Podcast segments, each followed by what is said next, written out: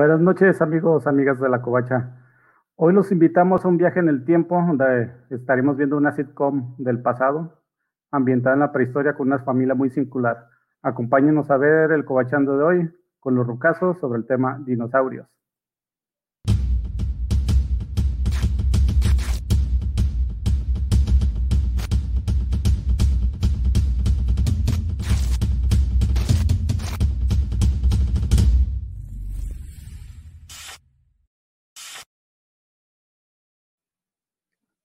Bienvenidos de nuevo, soy su presentador, anfitrión, como todas las noches, Spider Games, y vamos a hablar del tema de dinosaurios de esta sitcom de los noventas. Para ello me acompaña el tío Juanjo. Hola muchachos, buenas noches, muchachos y muchachas. Mi nombre es Juanjo, me encuentran en mi Insta, jj-burciaga. Gracias a, a, la Covacha y a los Covachando por haberme invitado. Muy bien, también nos acompaña Carlos Dark Cloud de Sector Cómic.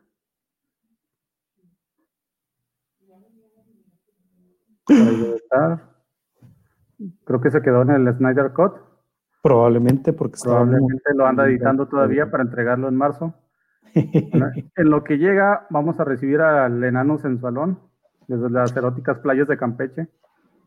¡No la mamá! ¡No la mamá!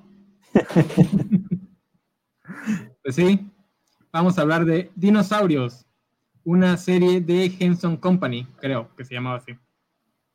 Sí, la de Jim Henson, ¿no? Sí, era una idea original de Jim Henson. Jim Henson es creador de los Muppets. O sea, la serie usaba gente disfrazada con dinosaurios, con todo. Muchos, muchas partes eran marionetas. La cara de los dinosaurios estaba animada. Muy similar a la tecnología de las tortugas ninja, ¿no?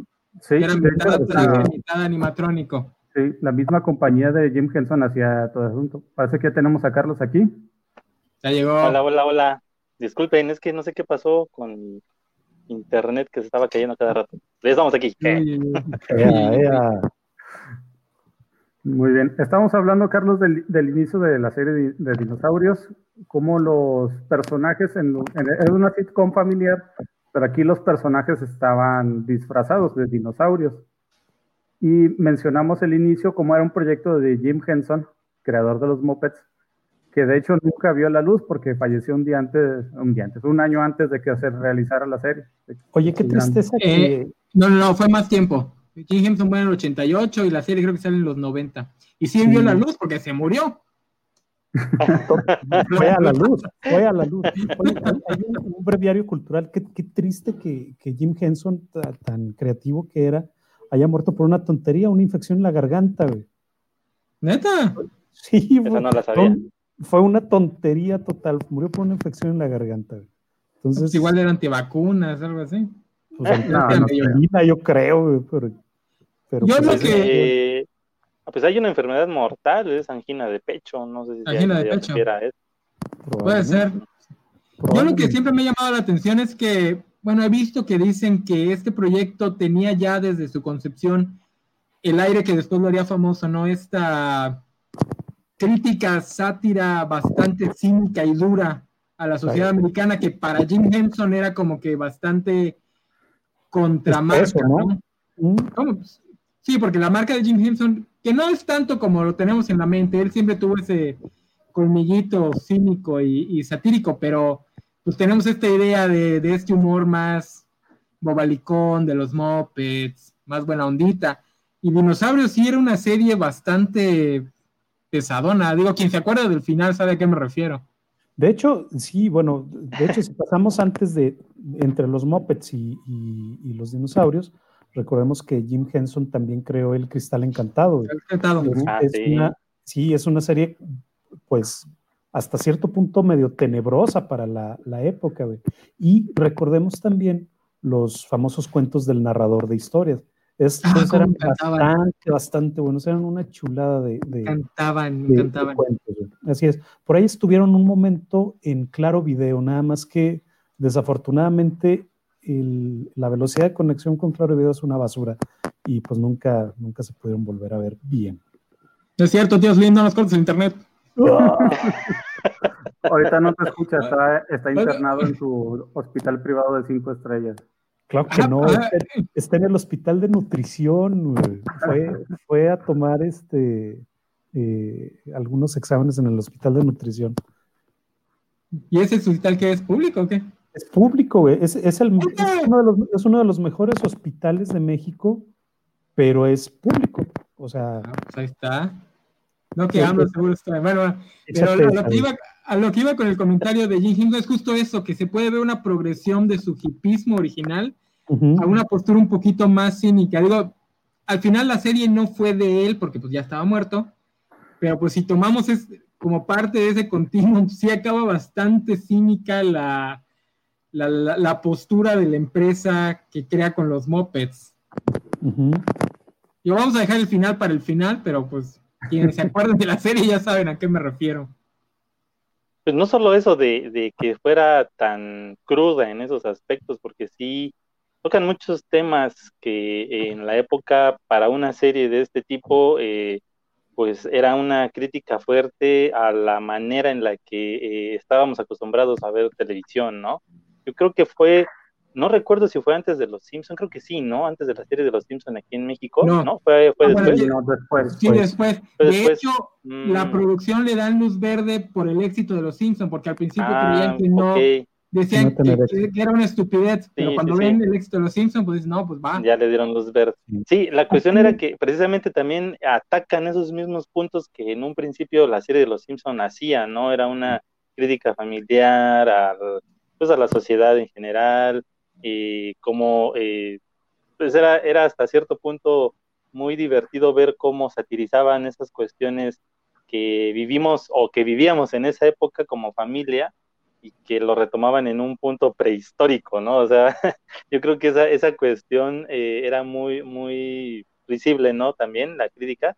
Y, y yo creo que pues eh, a la edad en la que uno lo vio, pues estábamos muy chicos y sí notábamos ciertas cuestiones adultas, ¿no? O, más que nada en la transición de, edades, en la que, por ejemplo, ahorita me viene a la mente el episodio cuando el, hijo mayor está cambiando su eh, fisiología y, su olor es el que hace que tenga atracción otra, otra eh, de su misma especie, ¿no? Una hembra, pero para todos los demás es una peste, ¿no? Entonces, eh, eso, ese, ese, esa transición también en, en, el ser humano, ¿no? Cuando empieza uno a transpirar, yo creo que ahí, ahí era también como que muchos se identificaban, no manches, es cierto, te huele bien feo, ¿no? El, la axila o ponte desodorante.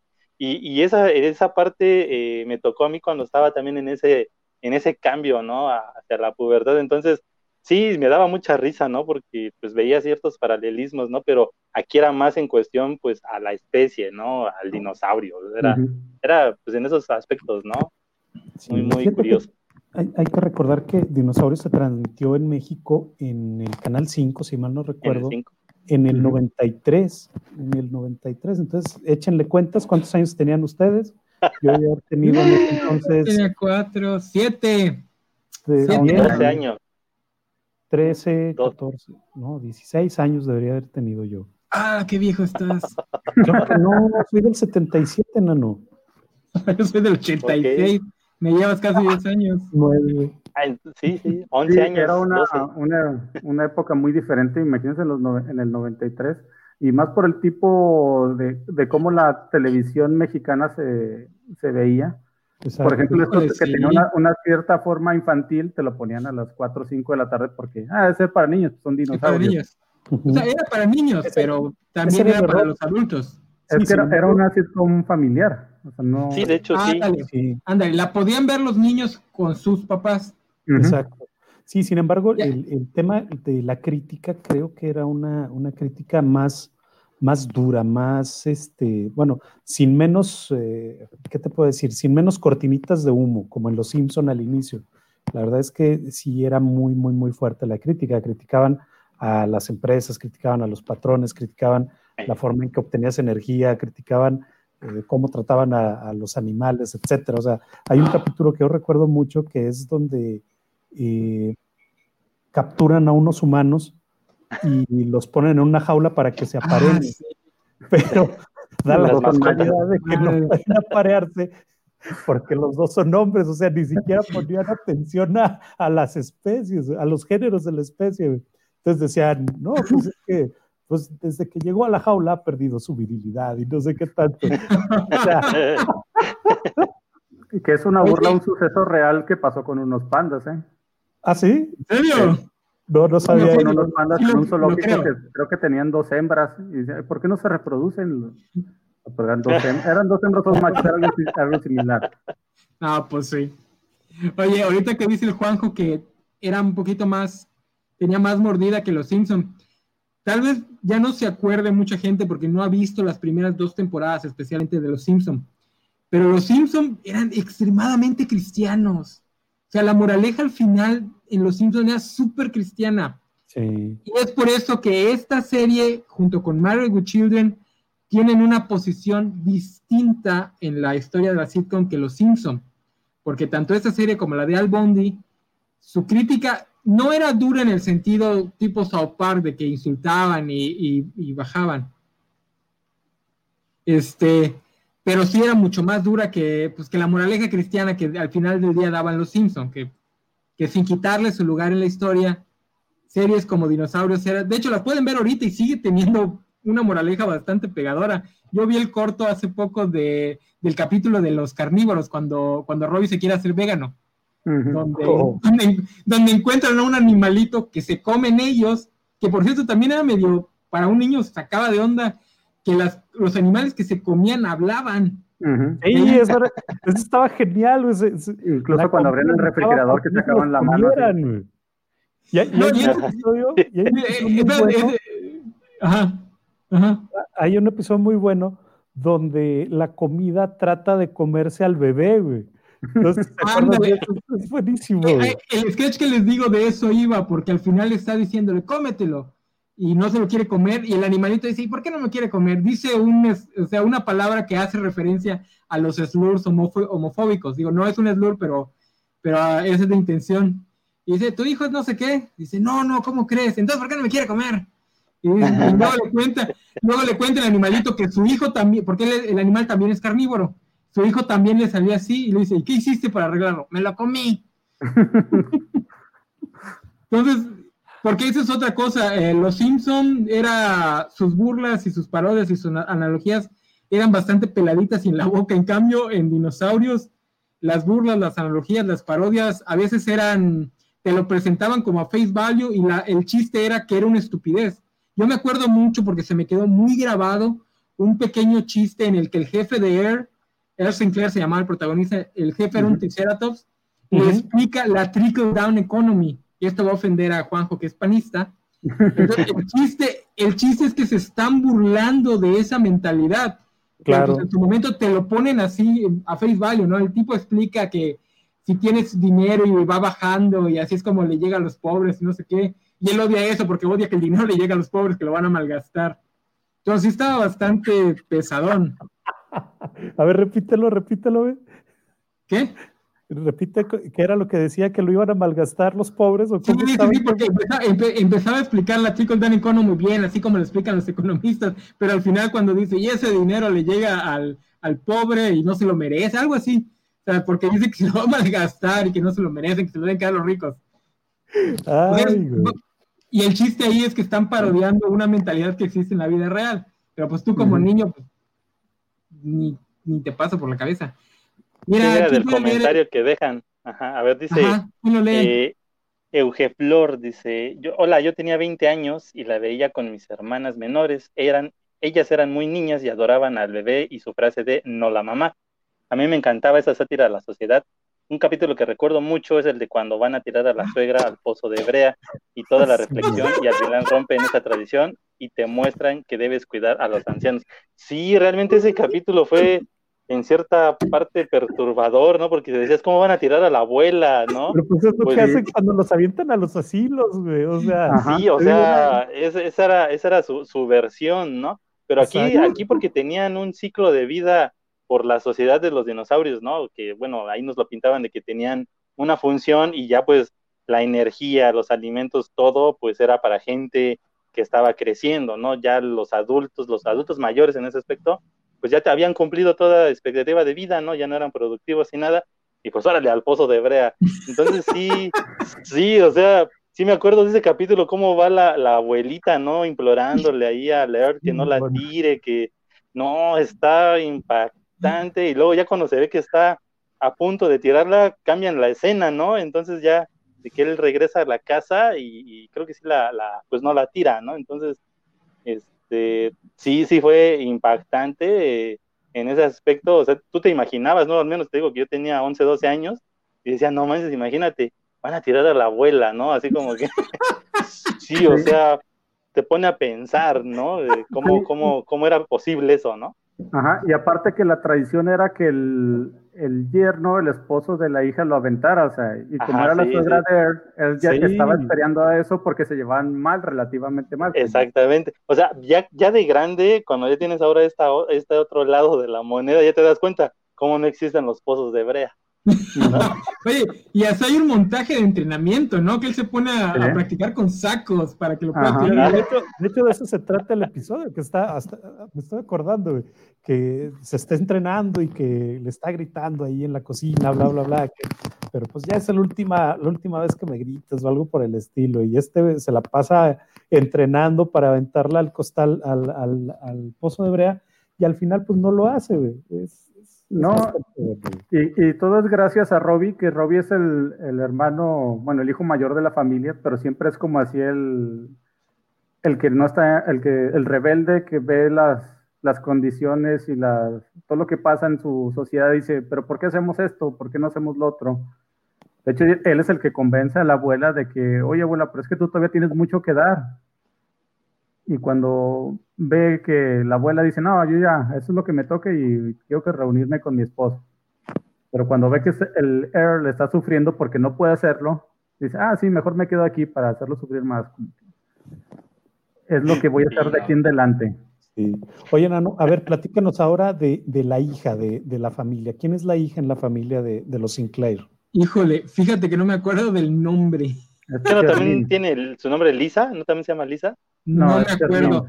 Cherlin, es Cherlin, Cherlin, Cherlin, el bebé. El bebé, ¿qué es el bebé?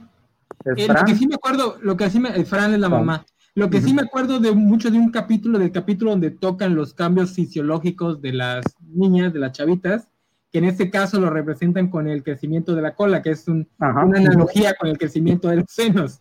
Exacto. Que, que le hacen bullying porque es porque no, no se ha desarrollado como sus otras amigas, y que le consiguen una cola, una cola eh, ficticia, etcétera, etcétera, y que le hacen hacer ejercicios. Entonces está bastante, digo, hoy que puse lo de Big Mouth en, en, Facebook sobre cómo la serie Big Mouth trata temas que generalmente no se tratan, esta serie en los 90 también lo hacía, ¿no? Digo, porque era, digo, sí se trataba lo de los lo de los bra entrenadores y eso, creo que lo mencionan en Clarissa, pero Clarissa es un poquito más para acá, este, pero no, no de la forma tan directa como lo hace Dinosaurios en el 93, 94. Oye, este, yo le quiero preguntar a, Juanjo y a, y a, Gámez, que, son los que, sé que son los que tienen hijos. No sé si, si nuestro amigo Carlos tenga hijos, ¿no? Yo tampoco. Sobrino, Entonces, sobrino. Ah, pero no es lo mismo. Porque me acuerdo mucho de un capítulo de esta serie y me acuerdo que lo mencionan, lo tocan el tema en otras series de la misma época, y no sé si fue un gays momentáneo, lo de los terribles dos, el capítulo donde el bebé cumple dos años y todo el mundo habla de lo terrible que se vuelve el niño a los dos años. en el, caso de las. Es que ese niño es, es, por, es por demás inaguantable. No, no, no, pero me refiero al tema, porque lo manejaron otros el tema real, ¿eh? El, tema... A mí no me tocó. A mí, sí, o sea, ¿Sí? sí me ha tocado porque según lo que he leído es cuando el bebé se empieza a dar cuenta de mucho del, del mundo que lo rodea y de su propio ser. Entonces, no quiere estar solo, pero quiere, quiere ser independiente y es donde choca. Me imagino que lo mm. mencionas porque al bebé aquí lo, lo ponen como si estuviera sí, sí, como poseído, poseído, poseído. Poseído directamente. De hecho, hay una escena donde le gira la cabeza como A, Linda Blair en El Exorcista. Y, el otro donde, y en el otro donde lo podemos ver, eso es en Los Simpsons, cuando se ve, cuando se ve que nace Lisa, Bart también tiene dos años y vemos ah, algo similar. Pero sí, sí, sí es algo real, ¿eh? A Juanjo no, porque seguro no crió a sus hijos hasta que tuvieron 10, 12 años. Oye, por cierto, ese capítulo, ese capítulo me cripeaba, ¿eh? Sí se me hacía medio terrorífico. No sé por qué, pero sí. Oye, hay, que recordar que hay un episodio en, Dinosaurios donde van los servicios sociales de, Pangea a tratarles de quitar la custodia del bebé, güey. Porque porque no, no, vamos, ahí tenían un permiso para ser padres. Entonces va el visitador, los empieza a entrevistar, bla, bla, bla, pues ve, ve que no tratan bien al bebé, que es, es, como es, y dice, no, pues ustedes no tienen nada para ser padres, órale, vámonos, vamos a quitarles el permiso. Y empieza a saltar rinche el, el, el, el bebé, el nene consentido, que al final dice el visitador, no, no, no, han hecho lo que, lo que han podido, y vámonos, este, está bien, está correcto, les dejo, les dejo al bebé. corre y emprende la graciosa vida.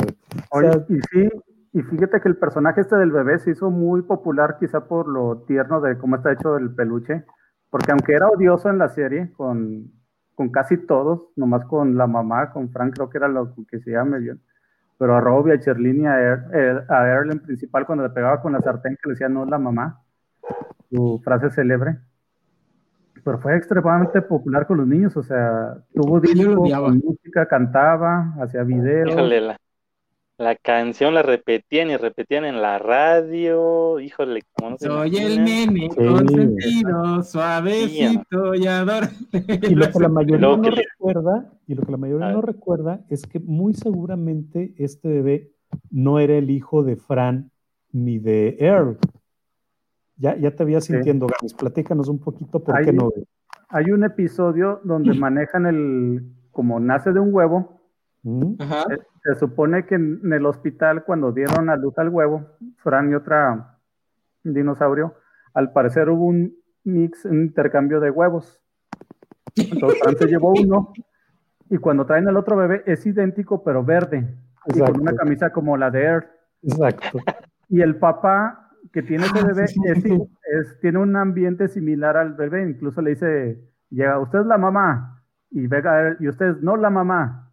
O sea, son muy idénticos. Nomás que el, bebé verde es muy, es enfermizo, es, tímido, es miedoso, o sea, todo lo contrario. Pero te hacen referencia como que es parecido a él. Y de hecho hay una de, hay una especie de tribunal de los mayores que le llaman o algo así, que son los dinosaurios más viejos, que son los que toman las decisiones a final de cuenta. Que al final del episodio, no me acuerdo por qué, pero ya los dicen, no, tú eres hijo de este, algo así de vuelven a la normalidad. Los dejan en sus respectivos hogares. pero, este, este programa, como bien dices, trataban trataba muchas situaciones eh, sociales de manera sumamente divertida. Por ejemplo, el tema de, el tema de que se, me va, se me va, se me va la idea, pero es, era el tema de que había peleas para quedarse con la mujer, con, con la, con la ah, Sí. Sí, sí, no sé si recuerdas que un joven retó a Earl por el amor de Fran.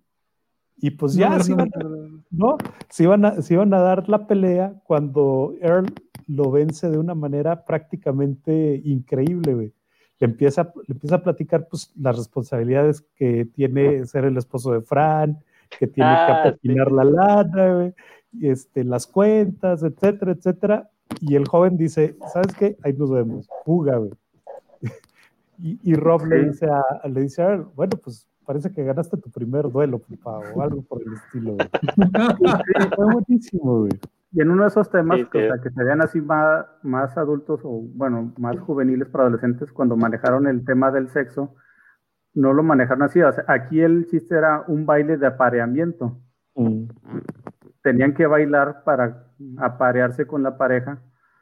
Incluso te manejan lo de las enfermedades venéreas con enfermedades en los pies cuando le enseñan a Robbie un video de un marinero, mira cómo tiene los pies y el Robbie, ah, no. que, use, botas de seguridad y así. Y cuando Lear lo encuentra bailando solo, ¿qué estás haciendo? Y que al final le enseña el baile de apareamiento de la familia o algo así. Muchos chistes que no se... muchos dicen que no se volverían a hacer de forma tan descarada hasta Adult Swim. Hay chistes similares en, en Harvey Bierman, donde igual analogan el sexo con alguna otra cosa. Oye, Iván Nava me hace la aclaración, dice, es un dinosaurio gigante el que reta a Earl. Tienes razón, tienes razón. No me acuerdo de ese capítulo. Sí, creo que nomás se veía el pie, ¿no? Algo la pata, exacto. la pata. ¿Alguien se acuerda del Timmy? Ah, sí. ¡Ay, de él, necesitaremos otro Timmy, ¿verdad? Yo lo recuerdo como algo de los Simpsons, pero sé que, sé que estaba mal. Era un programa como de, de ciencia y, este, y siempre el, el, profesor hacía su, su clase y el, el, dinosaurio niño, ¿no? Su alumno, eh, siempre le explotaba su experimento, entonces se, se, moría y cuál era la frase del, del científico, necesitamos otro Timmy. Y eso era de cada capítulo, ¿no? Que salía. Era, era algo así de, a ver, Timmy, vas a mezclar estos dos químicos mientras yo me pongo detrás de este escudo de seguridad. Creo que necesitaremos otro Timmy. Sí, sí, sí, era, genial esa, esa parte. y eso lo veía más el, el, el, bebé, ¿no? El nene consentido sí. era el que más veía esa, ese Era como, era como, como el Tommy y Dali de, de la serie, ¿no? sí, aunque ahí, no, aunque ahí nunca me quedó claro qué, qué, es lo que quería parodiar o qué, de qué se estaba burlando. No, pues de los programas infantiles de, de ciencia que había en esa, en esa época. Americanos, más que nada. Aquí lo más parecido que teníamos a eso era cositas. ah, teníamos, teníamos, teníamos, a Bigman, teníamos. No me acordaba que se veía decapitado el niño. Sí, pues explotaba, te digo, explotaba ahí enfrente de todos y necesitamos otro team y gritándole a la producción. Oye, los de Jim Henson les pasaron a los sensores esta serie así de. Les pasó lo que les pasaba a Televisa con el anime, ¿eh? Sí, les pasaron un montón de temas. Ahora, igual, para que crean que no nada más era pura crítica así súper chaira de izquierda, yo me acuerdo igual de un capítulo donde Robbie se mete a trabajar con Air, que por cierto, Air trabajaba como tumba árboles. O sea, todo su trabajo era literalmente tumbar árboles. Ahora, ¿cuál, eh, era, cuál era la clave de tumbar un árbol enano? Ay, no me acuerdo, pero sí me acuerdo que era así como. Era tumbarlo con todo y raíces, güey. sí, para el chiste. Para que no volvieran a salir. Exactamente a eso iba, o sea, tampoco es así como que idolatre la parte que idolatra generalmente la izquierda, ¿no? Porque también criticaba a la, a la working class. Digo, no de forma mala onda, sino pues, señalando los defectos comunes, ¿no? que en ese caso, él era muy buena gente, pero era muy ignorante. Totalmente, güey. E-, era el clásico obrero gringo, güey.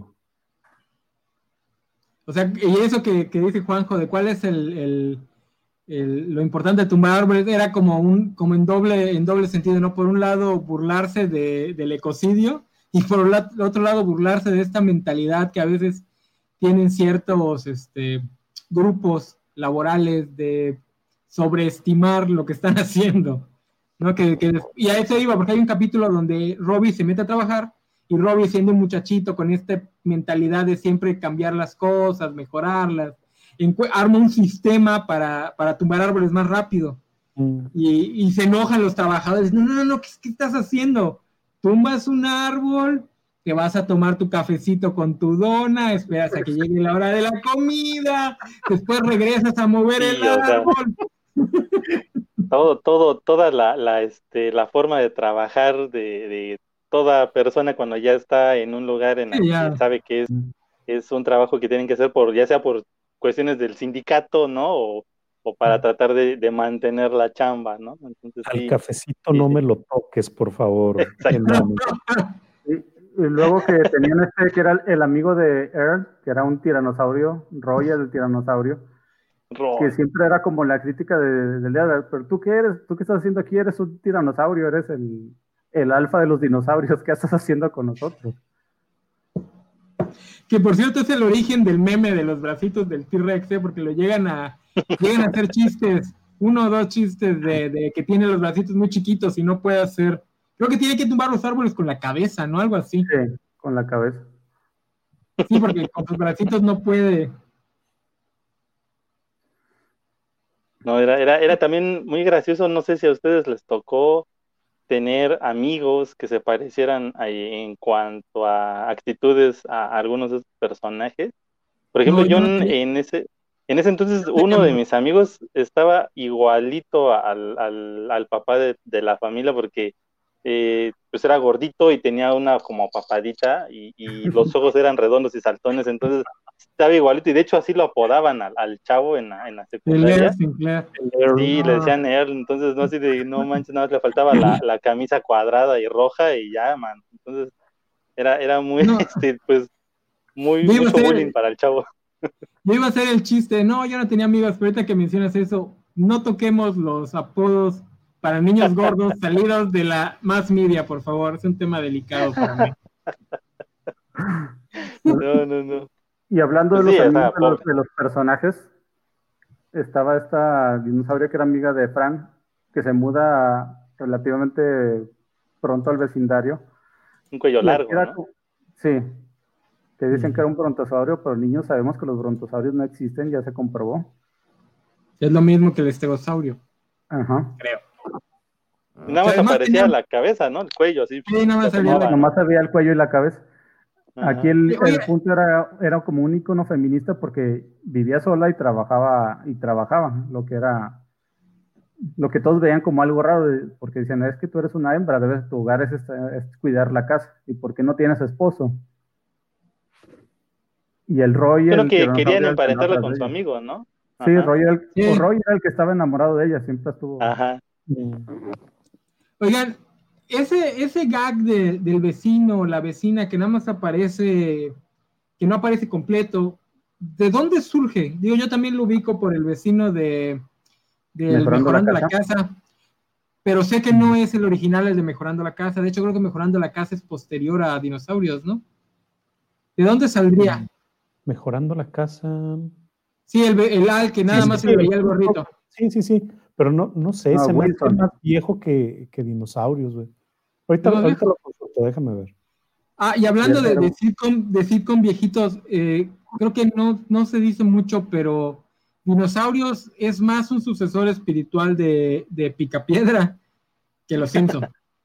por el simple hecho de que retoman esta idea de rehacer la sociedad americana en otro contexto. No tanto porque sea el mismo contexto prehistórico, porque los Simpsons eran más cavernícolas.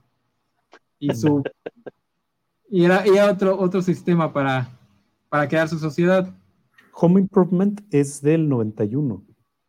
Ahí está, es un año después de, de Dinosaurios. No, Dinosaurios es el del 93, enano. ¿Del 93? Bueno, ah, nosotros sí, lo vimos en 93. No, Dinosaurios creo que es del 90. Sí. Mm, bueno, ahorita. Ah, no, no, no, no, no. No, no, no, no. En el 90 empezaron a hacer la serie.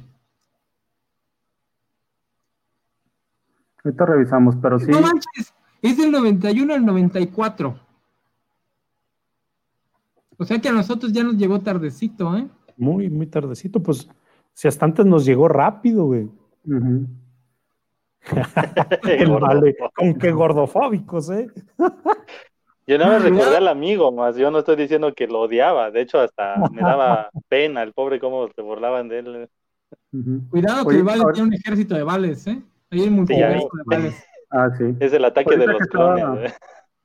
Que estaba recordando los episodios y eso que mencionamos que de niños no nos dábamos cuenta. Hay un episodio que es sobre el 14 de febrero pero que les da, la, los machos les dan a su pareja un regalo que era un, un animal que supuestamente es muy rico, el Grape Delight, que eres el animal más rico que puedes comer. Y era como un regalo especial para tu pareja.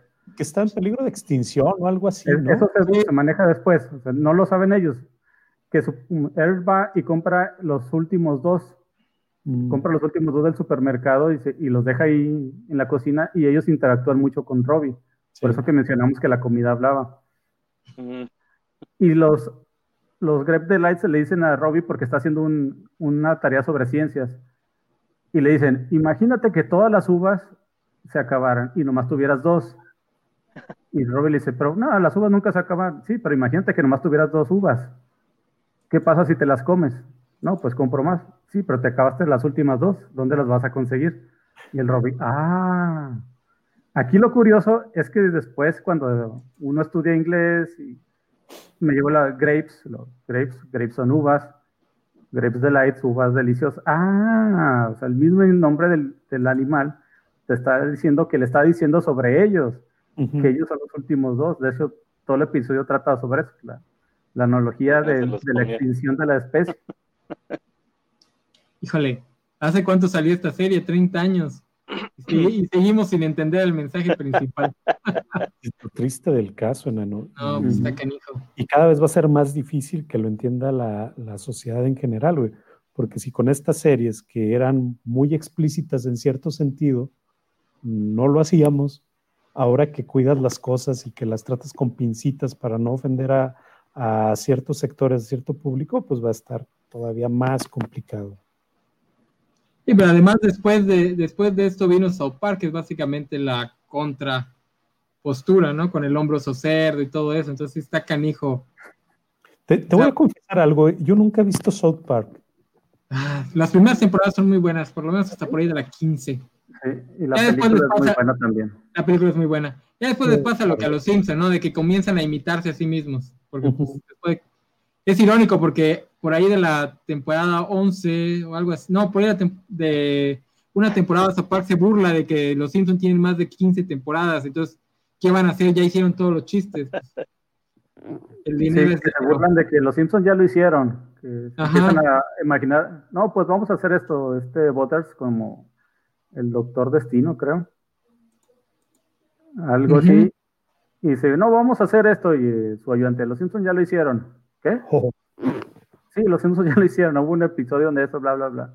Que el Boders quiere tapar el sol con un aparato. Sí. Y es básicamente una respuesta a todas las series que como dinosaurios intentaban dar mensaje. ayudando a la dice, yo conocí South Park gracias al Games y un corazoncito. Ay, qué bonito.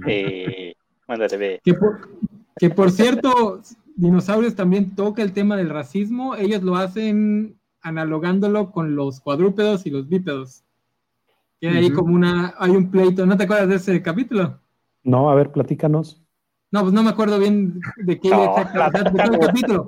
Me acuerdo que era sobre que era sobre eso. Hay alguna razón empiezan a tenerle odio a los cuadrúpedos y este él su amigo se los quieren expulsar. Los quieren expulsar del valle. De hecho, la, es cuando el Roy se une a ellos porque le gusta la chica esta y la van a expulsar y dice, no, es que yo, yo quiero irme con ella. Entonces, pero tú eres un tiranosaurio Rex. Sí, pero no me importa. Sí, sí, manejan esos temas clásicos que en, esa temporada de televisión casi todos los programas manejaban, ¿verdad? Ah, dice, dice el, Vale que por qué no defiendo la generación de cristal. Porque lo que dijo el Juanjo no es del todo eh, equivocado, lo que pasa es que usa mal los términos, como buen viejito, confunde todo. Para él todo es lo mismo, no todo después de los, de los niños de 30 para abajo, todo es lo mismo. Pero sí, o sea, ahorita no puedes hacerle llegar a un fan de Trump una serie que tenga ni el más ligero contenido izquierdista. Entonces es más, es más fácil que tú te avientes un capítulo de South Park con todo su republicanismo encubierto a que un fan de Trump lo haga. Entonces sí es difícil porque las burbujas de pues ya no, ya nadie, ya nadie está sujeto a, la transmisión de una televisora, entonces ves lo que quieres ver. Y si no quieres ver mensajes ecologistas, pues no los vas a ver y ya. Capaz hasta en la, en la covacha ponemos un mensaje que, que no quieren ver los, muchachones y se nos, se nos enojan. Que porque Zack Snyder merece un Oscar. Pues es como lo que ya dijo el Juanjo, ¿no? Es, esa, esa cuestión que en su momento, pues sí nos daban ciertos mensajes, ¿no? De la serie, que actualmente, pues, así como ya lo dijo también ahora el enano, ¿no? Si quieres verlo, lo ves, si no, pues le cambias a tu otra serie que quieras, ¿no? que te divierta, que te aleje de la realidad. Y además no había el feedback inmediato, o sea, un creador podía sacar su serie y seguramente había gente que la criticaba, pero pues si la criticaban en una pequeña revista en Ohio, que nada más van a leer los, este, o en un periódico. En cambio, en cambio ahorita, si alguien la critica, no importa que sea el tuitero con menos followers del mundo, va a ir el New York Times a sacar el tweet y decir, en las redes sociales están tratando de cancelar dinosaurios. Y pues se arma el relajo. Entonces, es más difícil también, ¿no? Porque también imagínate gastar. Ahora para crear contenido, ¿no? Qué difícil. O sea, en ese sentido, qué complicado. ¿Ustedes creen que la serie sobreviviría en estas fechas? No. Existe algo llamado Big Mouth, de que sobreviviría, sobreviviría, pero no la va a ver la misma gente que la vio. O sea, de hecho, ninguno de los mensajes que da la serie es este. O sea, ya todos los mensajes que da la serie. Sí, sí, sí. Sería criticado como algo políticamente no, correcto. sería satanizada por, por todos los grupos a los que ataca durante, durante la misma serie, güey. Y yo creo que no, no, no tendría más allá de la primera temporada, güey. No, sí, sí, sí, sí, sí tendría. O sea, hay cosas como Big Mouth, o sea, es lo que, es lo que les decía en, la, en, la, en el Facebook de la Covacha en la mañana. Eso de que algo, Sí, sí, existiría, hay cosas peores. Bueno, o sea, hoy en día encuentras cosas peores de cualquier ideología. O sea, si tú quieres buscar algo uber cristiano donde un ateísta furioso encuentre a Dios y al final de la película diga el ateísmo está mal, ahí tienes a Kevin Sorbo haciendo las películas. Obviamente si tú no eres cristiano y no te interesa el tema, ni sabes que Kevin Sorbo ha dedicado su carrera a hacer ese tipo de películas. Desde que existe, existe. O sea, pero, teniendo, sí, teniendo en cuenta ese tenor de que, como lo que dices tú ahorita, cualquier tweet eh, se replica de manera mundial en muchas ocasiones en, en todas partes, eh, la serie por sí sola, y si se transmitiera en estas fechas, eh, sí sería censurada, sería criticada y de hecho, así como dices, a lo mejor no tendría público porque nadie sabría de su existencia, pero al estar en estas épocas en las que todo se viraliza, entonces yo creo que alguien lo encontraría, alguien famoso la replicaría y empezarían entonces ahí las cuestiones de, ataques, de censura. No, en el programa pasado... eso es lo que es, por eso pongo de ejemplo Big Mouth. Ah, ok. O sea, yo sé que ustedes no la han visto, entonces no saben de lo que estoy hablando. Big Mouth es una serie que trata temas sexuales de una forma fuerte, pero no en el sentido que la mayor parte de los, de los escuchas van a entender fuerte, porque dices fuerte y pensarán algo más porno, sino de una forma intelectualmente incisiva. O sea, por muy liberal que seas, por muy open-minded que seas, la serie... Le vas a encontrar algo. te pone cosas que te hacen pensar tus posturas te pone chistes que te incomodan. Digo, yo soy una persona que le fascina el humor guarro, eh, siempre y cuando sea, no, no sea nada más guarro por ser guarro, sino tengo una intención, sea como Ricky Morty. te pone a prueba, la, pues, serie, la serie tiene chistes que dices, ay, híjole, todos mis años viendo porno me, me preparan para, para este chiste. Sí, o sea, esa cuestión. ¿Qué pasa, ¿qué pasa, ¿qué pasa con esta serie?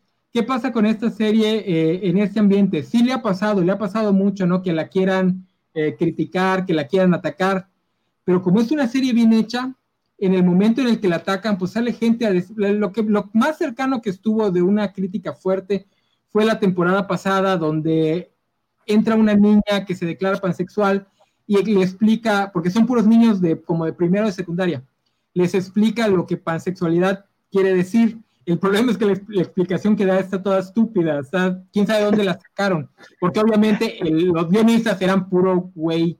La, eh, cisgénero, creo que tenía nada más a una, escritora lesbiana o algo así, entonces les pasó por la, como a Drax, por arriba la ironía. Entonces se les armó un escándalo, pero pues cuando, cuando se empezó a armar así la bolita de, del pedo, pues salió mucha gente a defenderla, a decir, no, espérate, es que la serie es la única serie que maneja temas eh, sobre la sexualidad femenina especialmente, de forma no sexualizada, o sea, en un ambiente donde pues tú ves una serie de, chavitos eh, sexosos y que es un puro güey veinteañero bien buenote besándose y cochando en pantalla. Entonces esta serie no hace eso, esta serie muestra la sexualidad como es, ¿no? Es este aqua, es este problemática, es sucia, etcétera, etcétera. Y ya, no pasó de más, como es una serie de, de muy de nicho, pues ahí se queda como nadie la ve realmente, pues nadie tiene armas para criticarla más profundamente. Es lo mismo que le pasaría a algo como dinosaurios, que nos dice un, un, este, un lector que la van a poner en Disney. O sea, ¿cómo vamos a decir? Ay, no podían ahorita cuando Disney, que es súper quisquilloso con lo que pone en su plataforma, de hecho, que, ya que ya, ya banea sus propias series o películas, ¿no? Sí, o sea, no tanto que las banee, les pone el cintillo para recordar que eran otras épocas y la fregada, pero por ejemplo, ahorita muchas series que tienen contenido racista original, o sea, original, eh, creo que las van a subir nada más, no las van a poder ver los niños directamente, las van a ver nada más a través de la cuenta del papá. No, algo así estaba diciendo Gámez en la mañana. Órale. Sí, les van a. O sea, eso ya pasó con la película de este, Gone with the, Wind, the Wind, anteriormente el año pasado. La quitaron de HBO y la gente, es que me van a quitar y que el racismo y que generación de cristal. No, no, no. La bajamos para poner el cintillo con la información de que era una película con otros tiempos y que hay que tener cuidado y explicar ciertas cosas que han hecho con muchas caricaturas de Warner también. O sea. Ajá, pero Warren nada más les pone el cintillo y no las modifica. El problema con Disney es que ellos sí las han intentado modificar. Y de oh. plano, y de plano han enlatado muchas caricaturas. La de el, no, ¿cómo se llama esta?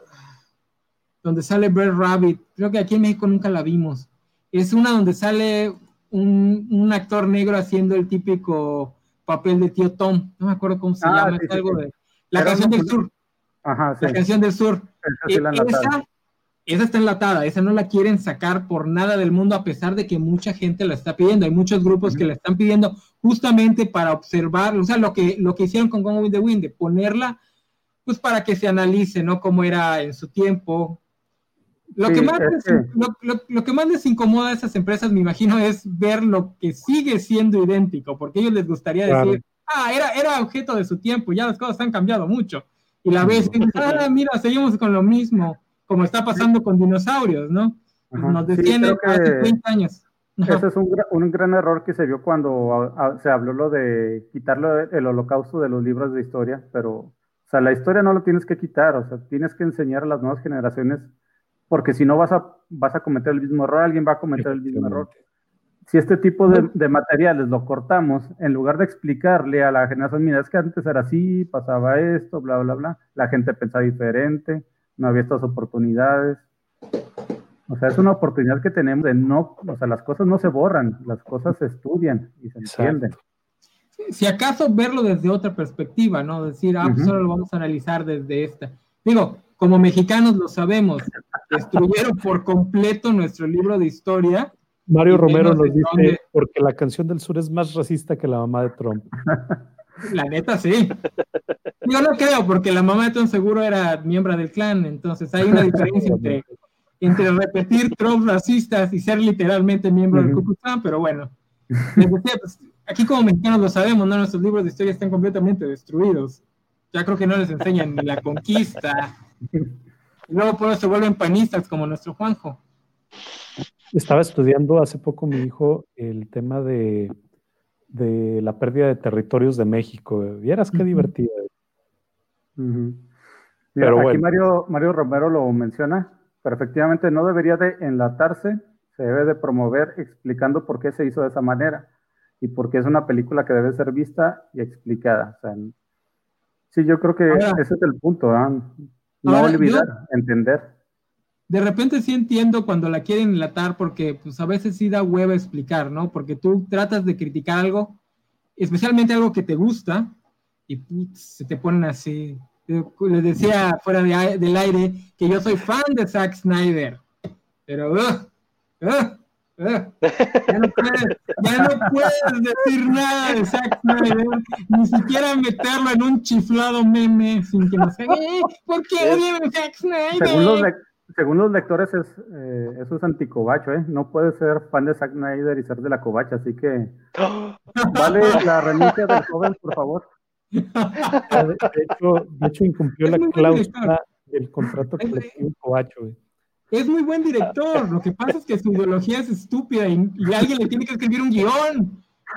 por lo menos que vaya con Frank Miller y que le pida un cómic a Frank Miller y ya con eso. Oye, el, guion de Batman contra Superman, ¿de quién es? No es de él. No sé, yo creo que agarró, el cómic de Frank Miller varios y vamos a poner esta, esta hoja, luego esta hoja, luego esta hoja y esta hoja. Los metió en una licuadora y ahí salió el resultado. porque la mayoría de las películas que hace de cómics 300, Watchmen, o sea, son calcas de algo que ya está hecho, o sea.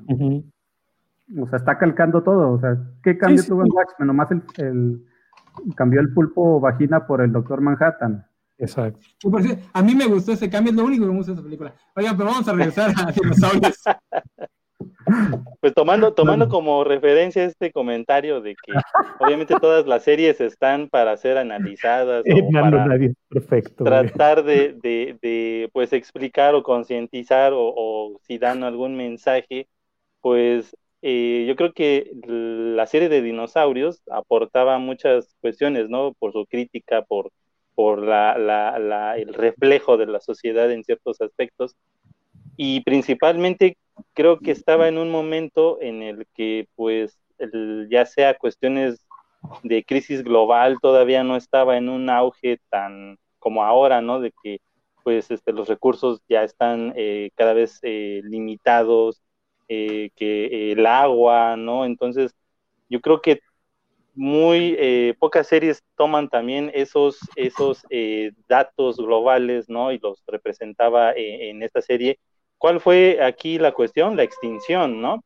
Entonces, ah. imagínense, pues nosotros actualmente ya estamos llegando a un punto en el que los recursos ya están por agotarse y si la serie, imagínense, eso es a lo que también quería llegar ahorita, si la serie ahorita tuviera otra vez una eh, reemisión, que ya están comentando que sí la va a tener, ¿ustedes creen que tendría ahora ese impacto que tal vez de manera inconsciente en los noventas trataban de, concientizar a la gente, ¿no? De, ser más ahorrativos con muchos recursos, no malgastarlos. Entonces, eh, ¿creen que actualmente se pudiera hacer algo ya con la serie en un punto en el ya crítico en el que estamos? ¿La gente ¿Creen que entendería ese mensaje? No, no, no por la sátira. Yo, pienso que se iría mucho por la sátira. ¿Recuerdas el, episodio de, este mismo programa eh, de la Feria de Ciencias de Rob, donde, donde él se le ocurre la brillante idea de utilizar todo el tema de, la energía de los volcanes eh, para poder generar electricidad y para mantener las casas calientes? Pues al parecer era una súper excelente idea, bla, bla, bla, y de repente llega la mano poderosa del empresario y dice, no, no vas a hacer eso, voy a comprar todos los volcanes, todos son míos, y el sistema va a seguir funcionando como viene funcionando. Entonces, yo creo que esa es la, es la lección principal de, de, esta serie, o sea, eh, te pueden mostrar que las cosas van mal y bla, bla, bla, pero siempre hay una mano oculta que va a hacer que el sistema siga funcionando cómo funciona, porque es a quien, le a quien realmente le beneficia, vamos. Sí, es que aquí para, para ver es un, asunto así de, de esa índole de, del medio ambiente y así, tenemos que recordar que para que ese tipo de cosas en una conferencia sobre medio ambiente un expositor dijo, es que la solución para cuestiones del medio ambiente es dejar de usar, o sea, no buscar más energías limpias. Si tú tienes en tu casa 10 focos pues usa 5 nada más. Con eso ayudas mucho mejor a poner un panel solar, porque para el panel solar tienes que usar energía para crear ese panel solar. Entonces, la solución es quitar, pero aquí lo importante sería que las dos economías más fuertes, China y Estados Unidos, que son los que producen más energía con más contaminantes, dejaran de producir tanto, lo cual hacerlo de golpe es prácticamente imposible. O sea, ¿desde cuándo cosas como el Tratado de París tiene eh, vigencia y qué se ha hecho realmente. O sea, ah, lo de esta Greta Thunberg con su, ajá, con su paro los viernes, cuánto tiempo tiene y la gente como Trump se burla de ella. Cuando está dando un mensaje muy claro y cierto, ¿verdad? ese, ese, es el problema con, con, el modelo actual que tenemos de comunicación, porque se crean, por, por un lado, dos burbujas completamente distintas si una, si una serie intentara algo tan directo como lo que hizo Dinosaurios, que seguramente alguien ya lo ha hecho, pero pues no, le hemos hecho caso, este, pero si se intentara ahorita, lo que pasaría es simplemente se llenaría YouTube de gente criticándola porque es este eh, basura liberal, eh, youtubers enojados diciendo que cómo se atreve a meterse con el capitalismo, que están idiotas, etcétera, y se perdería por completo el mensaje porque llevarían el discurso a un lado que ni toca los temas que quiso tocar la serie, ni este, ni trata de entenderla, ni nada, sino nada más por reacción casi involuntaria es llevar la contraria. Y por el otro, la gente que sí quiere tocar estos temas, pues por desgracia una historia de ficción, por muy bien escrita que esté y por muy intelectual que sea, jamás va a tener el nuance de una plática seria sobre el tema.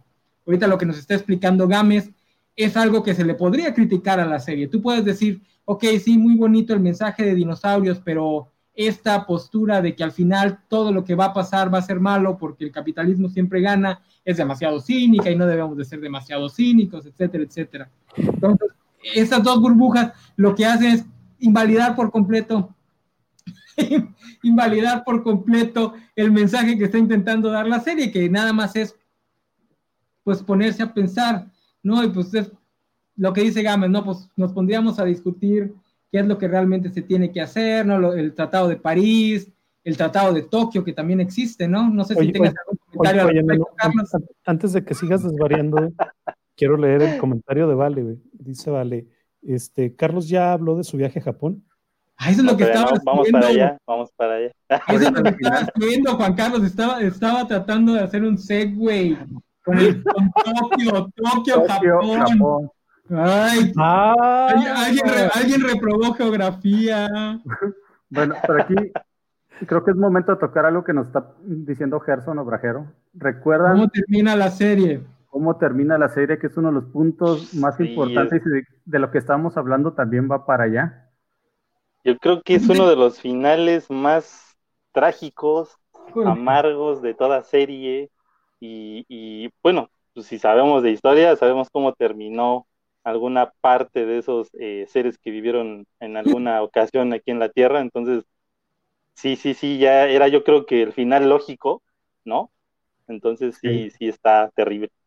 Aquí, aquí el episodio empieza con que hay una serie de lianas que están creciendo de más por el, por el verano, sobre toda la población, sobre toda Pangea, y se unen para decir, ¿y cómo nos vamos a liberar con ellas? Entonces la, la empresa de, del jefe de el señor Richfield, empieza, no, pues vamos a matar todas las plantas con un herbicida.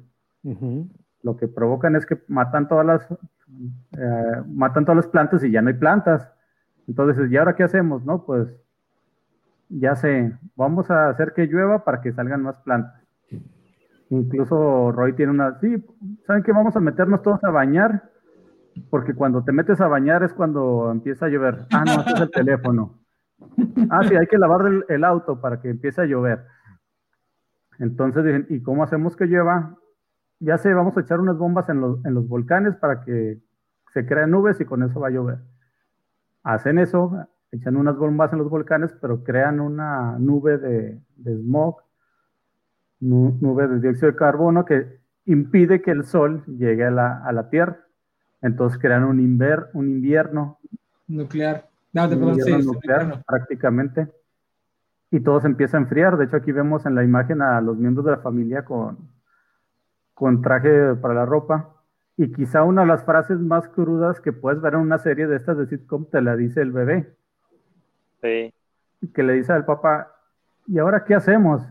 Y le responde, no, sé, No, lo, sé. O sea, imagínate ver algo así, o sea, como adulto. A mí me dejó marcado a mí me dejó marcado este final. Y de hecho, me gustaría decir que, o sea, la crítica que hice ahorita de, que los finales cínicos y eso, hay una teoría, no me acuerdo ahorita el nombre, disculpen, es que lo leo por ahí, este, que de algunos este, escritores de teatro que dicen que esta es la verdadera forma de mandar un mensaje, no con un final feliz, con este tipo de final, porque el final feliz lo que crea es una falsa, un falso sentimiento de, ah, ya todo lo arreglamos, con el poder de la amistad, en cambio, este tipo de final, y ahí sí puedo decir de experiencia personal, te deja marcado porque durante todo el capítulo los estás viendo tener ideas que ellos creen que van a funcionar y estar en esta postura de no, todo se va a arreglar y al final todo va a salir bien. Y que la última escena de la serie, y especialmente esos dos últimos diálogos que dice Gámez, sean, ¿y ahora qué hacemos? Y el papá diga, no lo sé, y el mensaje sea claro de que se van a morir, te marca mucho más que si tuviera, que todos los demás capítulos con todos sus, este, sus moralejas, porque es un mensaje emocional, o sea, no es un mensaje racional. Hace un momento decía que una, una, una historia de ficción, por muy intelectual que sea, no va a poder mandar un mensaje racional muy complejo. Lo que sí puede es mandar un mensaje emocional y con eso dejarte marcado para toda la vida. Porque a mí esta idea de siempre, esta idea de siempre pensar, tal vez los problemas no se pueden resolver, tal vez nuestra postura de, ah, todo va a mejorar después es una estupidez. No sé si nació por ahí, pero fue una de las cosas que me dejó muy marcado, porque sí, ver este capítulo de niño es así de, especialmente en los 90, que no estábamos acostumbrados a historias o sea, estábamos acostumbrados a que todo terminara en un final feliz y al otro capítulo todo sigue como, como lo normal, ¿no? Un final feliz y con moraleja, güey. Y con moraleja. es uno de esos finales raros que no esperas ver como el final de Alf, de la serie de Alf, o sea, que te dejan a la incertidumbre, te dejan a la incertidumbre, pero sabes qué va a pasar aunque no lo veas.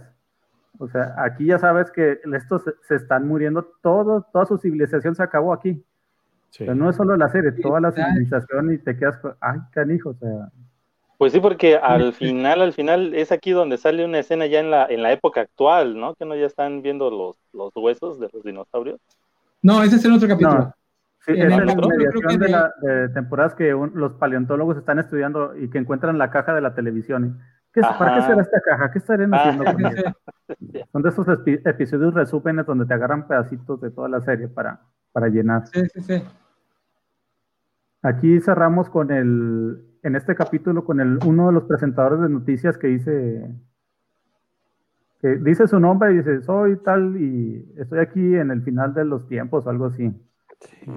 Y ya, esto es lo que se queda ahí nomás esperando y se va la transmisión y, se acaba. De hecho, a pesar de que son animatronics, eh, los rostros sí plasmaron muy bien esa, esa este, expresión de, es el fin, ¿no? O sea, de que ya no sabemos más qué hacer, ¿no? Para, para tratar de, sobrevivir. No sé si se, como dice el enano, si se queda uno así como que pensando así de, ¿qué onda? Pues ya, ya voy. Pero imagínate eso, o sea, en, su momento lo vivimos tal vez como jóvenes, adolescentes, no, no teníamos, o niños, no teníamos un, un un bagaje, como se dice, de la vida como antes. Pero ahorita Juanjo me entenderá que somos padres, o sea, que un niño te pregunta eso y no saberle qué contestar. O sea, sí, me, imagino que a ustedes como padres ahorita les ha de dar otra, otro mensaje, ¿no? Es, está en una situación donde no sepas qué hacer. Sí, donde tú eres el referente. se supone que tú eres el referente, güey. Así es, porque... dónde, hay, un, hay una frase que me gusta mucho de Lisa Simpson en Los Simpson, valga la redundancia, cuando en uno de los capítulos donde Bart le pide algo a Dios que para, estudiar para su examen, y Lisa le dice a, a Bart, Bart, no sé qué o quién es Dios, pero solo sé que es más fuerte que mamá y papá juntos. O sea, un niño siente que sus papás lo pueden todo y cuando tu papá esa te dice que no sabe, o sea, se te cae todo. Exacto. Que, que ahorita que lo mencionan, es como que la postura de la serie, ¿no? Como que Jim Henson, la compañía y me imagino que el creador evolucionaron de ese papá buena ondita que todo lo quería arreglar con flores y, y, la, y el poder de la amistad a un papá que se estaba dando cuenta que no tenía las respuestas para todo y que por más que se esforzara no iba a poder cambiar absolutamente nada no sé, sí, me interesa mucho esa, ese espectro en, la, las producciones de Jim Henson. fue lo contrario de lo que le pasó a Homero. Homero empezó así y cambió totalmente al otro lado. Y acá empezó como un, idiota así prácticamente que no entendía las cosas hasta reflexionar sobre todo. Bueno, que también es como que llevarle la... Bueno, era parte del CGI porque los Simpson y Al Bondi lo hacían, llevarle la contraria a este, este trope del Father No Best, que era lo que era el estándar antes de que esta serie llegara, ¿no? El papá era el que sabía todo, el papá era el que arreglaba todos los problemas y era la fuente de la sabiduría. Ya después, ya los, la mayoría de los jóvenes ya ni se ha de acordar que existía eso. Para ellos, todos los papás son idiotas, todos los papás son Homero Simpson, son este padre de familia, son el papá de Timmy Turner en Los Padrinos Mágicos. Pero antes, antes, cuando, cuando Juanjo era jovencito, los papás no sabían todo. De hecho, hay una anécdota que, no, que nunca sabía si es verdad sobre el show de Bill Cosby. Bueno, y aquí Mario Romero nos dice que fue un buen final y se aseguraron de que no hubiera spin-off. Spin-off. y sí, es cierto, pero aparte, o sea, había una película en programación, pero el problema es que la serie era muy cara por el, el asunto de los animatronics. Y esa es la realidad por la que ya, ya no hicieron más material. Oigan, toco madera porque no quiero que vayan a hacer un spin-off de esa serie. Nadie vaya a ver la Disney Plus, no la vean. No existe, no la vean. No le digan a Disney que son fans porque son capaces de hacer un chiflado spin-off donde nos digan cómo resolvieron el problema y sobrevivieron. Son capaces, son capaces. O un red con enano. Un con también. Sí, hagan un chiste así tipo padre de familia de cómo resolvieron el problema y arruinen la serie. No, no, no respeten el cadáver de Jim Henson, por favor. Bueno, creo que hablamos ya todo lo que teníamos que hablar de la serie. No sé si alguien. Espera, falta hablar de las drogas, güey. Ah, ¿Va a haber drogas en el programa? Hubo drogas en el programa. No, ¿te, acuerdas cómo manejaron el tema de las drogas? Eh, de los esteroides, por ahí se comían también algún tipo de comida, güey y era muy notorio que consumían drogas porque les empezaban a salir picos o espinas. Ah, sí es cierto. Drogas, drogas en el sentido de esteroides, no, no tanto en esteroides. Esteroides, esteroides. porque Rob estaba en el gimnasio y bla, bla, bla, y pues veía que no había este, ganancia muscular y lo que quieras, y pues, le empiezan a, a ofrecer esteroides, o lo que eran esteroides que eran unos, unas bolitas de, espinas, güey, si mal no recuerdo. Los puaroides. Aplauso a Nepti. Aplauso a Nepti. Bien. Ah, no, mencionamos al amigo de, de Robbie, que era como que la mala influencia, ¿no? El, se veía hablando. Que por ah, cierto, Robbie, Robbie todavía era el típico muchachito de los 50 con su chamarrita universitaria. Y pues el amigo era el rebelde sí, y hay que tomar en cuenta, en el episodio que dice Juanjo, Robbie enfrenta a, Spike y le dice, es que ¿por qué tú dices esto si ahora es porque me tienes envidia y que no sé qué? Lo, no, no, es que mira, es más, hasta tú también los usas, por eso tienes pícolo, ¿no? Es que yo soy así, siempre he sido así, siempre he tenido pico.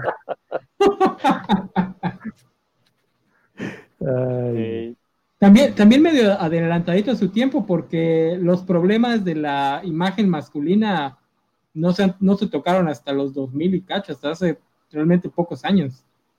¿no? O sea, la idea de que también los chavitos sufren problemas eh, psicológicos, este, emocionales por su figura. Sí. Fíjate que por aquí viene llegando Barteak y dice, buenas noches, llegué tarde, pero ya aquí, aunque imagino que ya acabaron, ya hablaron del final. Fíjate que no, Barteak. No, te estábamos esperando. Sí, justamente. No, no, ya, al, final, al final pone la palabra the y se acabó. ya, fin. Ya, esperando que llegaras para despedirnos. no, pues lo puede ver en, en YouTube, en la repetición. En la repetición. Sí, totalmente. No es como que interactuemos mucho con los, con los este, lectores. Oye, no, pero gracias por venir, la, la neta se agradece. Este, y como dice la mano, puedes ver la repetición se presenta, ¿no? Como el Rich. Exacto. Muy bien. Este, pues creo que ahora sí ya, ya lo hablamos todo. Sí. Hablamos de drogas, diversión, el final de la serie tan polémico y triste. Y, 94. Pues, nada más para, para, cerrar, no sé, no sé, me, me, acordé también de un episodio donde Earl hace ciertas acciones que generan que la hija se vaya de la casa. Y luego va a buscarla y, trae este y trae a otra hija a la casa. No, no trae a otra persona que no, que no es es la hija, güey. Entonces les, preguntaría, les preguntaría así con, con, ese antecedente. ¿Quién tiene la peor relación padre-hija? ¿Earl Sinclair o Homero Simpson? Híjole, el problema es que Homero Simpson es varios Homeros. O sea, está el Homero original de las primeras dos temporadas, el Homero de las temporadas chidas y el Homero idiota de las últimas. Los primeros dos primeras.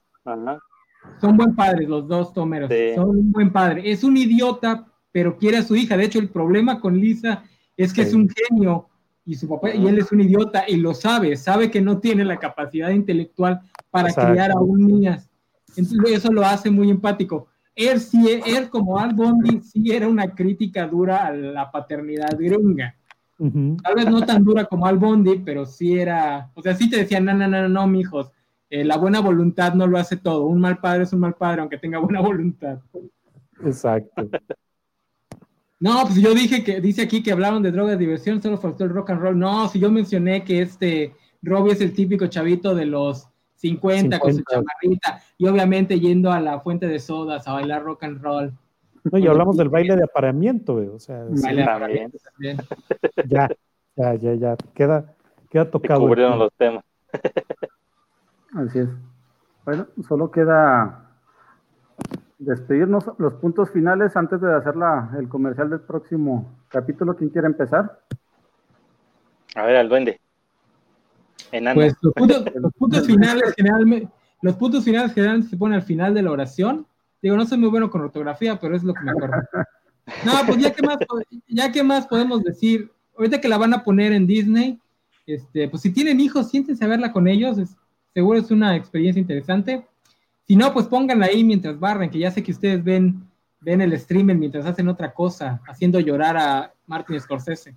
Así que ahí mientras están barriendo, mientras están lavando, mientras hacen la comida, pongan la serie y véanla. En inglés, para ver cómo estaban los diálogos originales, que yo sé que muchos adoran el doblaje mexicano, pero el doblaje mexicano tendía a destruir ciertos chistes para poder poner chistes del Tata. Así que échense en ah, inglés. Exacto. Muchas, muchas referencias murieron para que el Tata pudiera hacer el mismo chiste por enésima vez. bueno, vamos con Carlos. Pues, pues igual que como dijo ya el enano, pues traten de verla en familia, es un muy buen ejercicio. Digo, eh, va a haber mucha risa, va a haber muchas este, dudas a lo mejor, pero yo creo que es también un, medio o un programa en el cual eh, todos pueden aprender, ¿no? Eh, hay muchos ejemplos en la serie de lo que tal vez sea bueno decirle a un hijo o a un sobrino, lo que sea, pues mira, esto lo hace porque así sucedía, ¿no? En aquella época, o toman esos ejemplos y a lo mejor darle otro enfoque un poco más positivo, ¿no? Entonces, véanlo en familia, les digo, es un buen ejercicio y, y, bueno, la cuestión que dijo el, el, enano, pues si la pueden ver en su idioma original, genial, aunque algunas veces no se van a entender los chistes gringos, entonces pues vean en latino, ¿no? para eso, para eso Dios inventó Google. Oye, pero si no tienen familia, Carlos, si no tienen pues familia, véanla, de todas formas, véanla, véanla, este, como dice, a lo mejor para tener, o, hagan lo que dices, o sea, para tener ruido de fondo mientras estás chateando o estás criticando la serie, ¿no? Entonces también te sirve. Muy bien, ¿dónde te encontramos, Carlos? Ah, en Sector Comic MX, ahí está en el, en el nombre, aquí Darkflow, arroba Sector Comic MX, y así nos encuentran en Twitter, en Facebook, en Instagram y en YouTube. Muy bien. ¿Por qué nunca me preguntas eso a mí, Gámez, y a mí es el que se Porque ya sabemos dónde contarte. no, nadie, está yendo. Nadie está yendo a TikTok. Todos los, ¿dónde, ¿Dónde te encontramos, enano? Busquen en, en, TikTok, busquen La Covacha, por favor. Y en, y en donde escuchen sus podcasts, busquen reseñas enanas. Prometo que ya voy a regresar algún día. Recuerden también que pueden encontrar al enano en la página de Facebook de La Covacha. Todos los posts que a usted le molestan son escritos por el sensual. Y los que tienen mala ortografía. Exactamente. Culpen, culpen al editor. Para eso le pagan y no hace su trabajo. Muy bien. Oigan, pues yo voy a ser breve. Eh, vean Dinosaurios, véanla en inglés con subtítulos en español latino. Es todo lo que tengo que decir. Ahí me encuentran en mi Instagram, jj-burciaga, y en los videos de unboxing que deben de salir los jueves eh, de cada semana. debería aparecer por aquí en, el cintillo, pero tendré que hablar seriamente con el editor para que pueda aparecer esa información. No, ya, ya hablando. Tienes que mandar una figura, ¿eh? más, más, por el amor de Dios. No, no, no. Este, ¿qué más les puedo decir? No, sí, sigan a la coacha en todas sus redes. Eh, ha estado teniendo mucha, mucha, mucha participación ya en todas las plataformas, en Facebook, en Twitter, en Instagram, en tweets, como bien lo dice el enano, en, en, Twitch. Hasta en, TikTok, caramba. Entonces, este, no dejen de darle un, vistazo a la página. Por ahí, eh, el día de ayer, salió un, un, artículo de nuestro amigo Isaac de la Rocha sobre la cronología y sobre cómo leer el Thor de Jason Aaron, que coincido con él, es una de las mejores series que ha habido en la década pasada. Totalmente Chulada, una chulada, especialmente cuando lo dibuja Isaac Riven.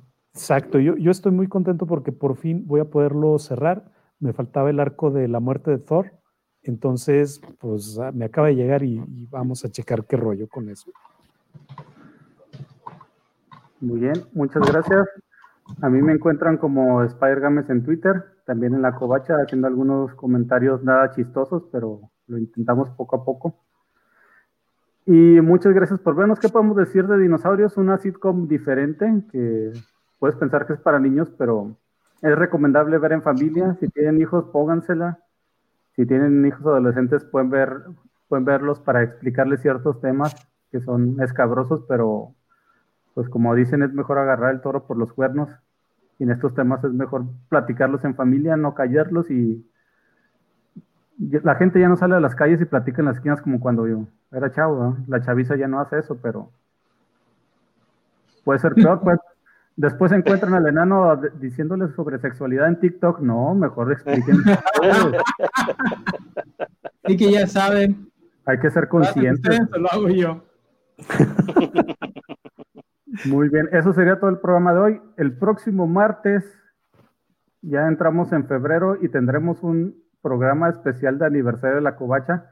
Uh. Para hacer que Carlos venga y no se aburra y no, tenga algo que hablar, vamos a hablar de el ambiente que estaba en, esa época, en el del 2007 en delante, donde inició la covacha, donde todos andábamos de trolls en ah. el, Vamos, a hablar un poquito antes, un poquito antes del toque de queda. Sí, vamos a hablar de, los inicios de toque de queda, del foro de la covacha, cómo, cómo empezó, y de la situación de cómics de ahí, cuando Bit pierde los derechos de Marvel, que es cuando Televisa empieza. Hablaremos de eso para, porque si no, Carlos no va a saber de qué hablar y nomás nos va a estar mirando. El enano hasta se aburre, mira, estamos pensando de aquellos años. Y pues no tiene figuras de acción de, los cobachos todavía. Gracias, Gerson, por acompañarnos. Hay que mandarlas a hacer. Sí, muchas gracias a Mario Romero por decir que el programa es entretenido. No sé de dónde sacó esa idea. si hasta nosotros nos estamos aburriendo.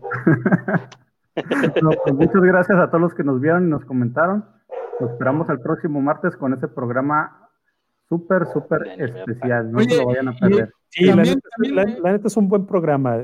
si, quieren acompañarnos, ahondando un poquito lo que menciona Gámez, este, vamos a platicar muchas de las referencias que usamos entre cobachos y que, la gran mayoría, y que la gran, gran mayoría no, no entiende el por qué platicamos de, de determinadas cosas. Oigan, el programa después de ese también ya está ocupado, pero pues también sería bueno si tenemos gente opinando que nos ponga ahí qué temas les gustaría que tratemos. Fuera de cámaras, Vale nos decía que por qué no hablamos de los dulces clásicos, juguetes clásicos. Por ahí no había, llegado, Gámez. Este, no sé, ay, se me fue. Pues ese tipo de cosas, ¿no? O no sé de qué quieran hablar, cosas que sean a más tardar del 2004-2005. Ya del 2005 para acá ya no. Ya esos ya no nos interesan, váyase a ver sus Twilights, este, de, de, One Direction, no, no sé lo que hagan ustedes ahorita, los jóvenes. Lo hiciste, lo hiciste para que entrara The Ultimates, ¿verdad, enano?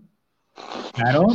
No, yo creo que a mí me gustaría que entre los, pero pues no sé si a alguien le interese el tema. Vamos a hablar de Twilight, aunque el, enano no quiera. Twilight no entra porque es del 2008. Además, no quieren escucharme hablar de eso. Hay hombres lobos, por eso quieres saber. Te conviene. Los secretos X. Tú que eres furro. Hay hombres lobo con six pack enano. No soy furro. Oye, los, los, expedientes secretos X sería muy bueno. Yo nunca los vi, pero pues para hatear. nos pide Mario Moreno que hablar mitos de la infancia como el señor del costal. Miren, ese es un gran tema. No sé si dé para un, este programa completo, pero por ahí lo podemos meter con algo. No, pues está el señor de leyendas.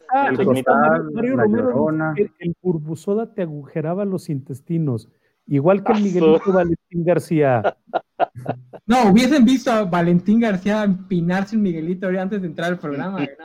Oye, ese lo podemos, lo podemos programar para octubre, porque por ahí hay varias leyendas urbanas, los mitos que nos contaban nuestras abuelitas, las historias de terror, experiencias paranormales que hemos tenido. Eso es bueno, ¿eh? Verlo poniendo en el programa. ¿eh? Ya, quieren que hablemos de gárgolas. Gárgolas, sí, lo tenemos ahí. Mi abuelita me contaba cosas así medio tenebrosonas, güey, cuando iba al, rancho. Ahí está. Guárdalas, guárdalas. creo, que... Creo Dejen aquí en los comentarios de qué quieren que hablemos y lo tomaremos en cuenta. Escalofríos de temas a la, oscuridad, creo que sí habíamos, para octubre si hay algo de eso. Va a ser el, mes del el enano, el enano, es fan de, ese, de esa serie. Sí. Ese tema me fascina. Excelente. Bueno, sería todo. Muchas gracias a todos, a los invitados, a, los cobachos, a los rucazos, a todos aquellos que vieron este programa con nosotros y nos comentaron. Y esperemos que nos que el próximo martes nos acompañen para hablar un poco de la covacha. Sí. Traigan a sus niños para que aprendan algo de historia de la covacha. Todos deberían saber de eso. La, la, historia de la covacha o la evolución de las redes sociales. Sí, vamos a hablar del autohackeo. Ah, les vamos a revelar la verdad sobre el autohackeo. La verdad verdadera. Ya pasaron más de cinco años para desclasificar esa información. Sí, tenemos pruebas si alguien se acuerda, les voy a revelar la verdad sobre el doctor William Arnoldo. Si alguien por ahí se acuerda. Pruebas irrefutables, señores, véanos. Pruebas irrefutables, se me había olvidado. Muy bien, muchas gracias. Nos vemos en la próxima. Hasta luego.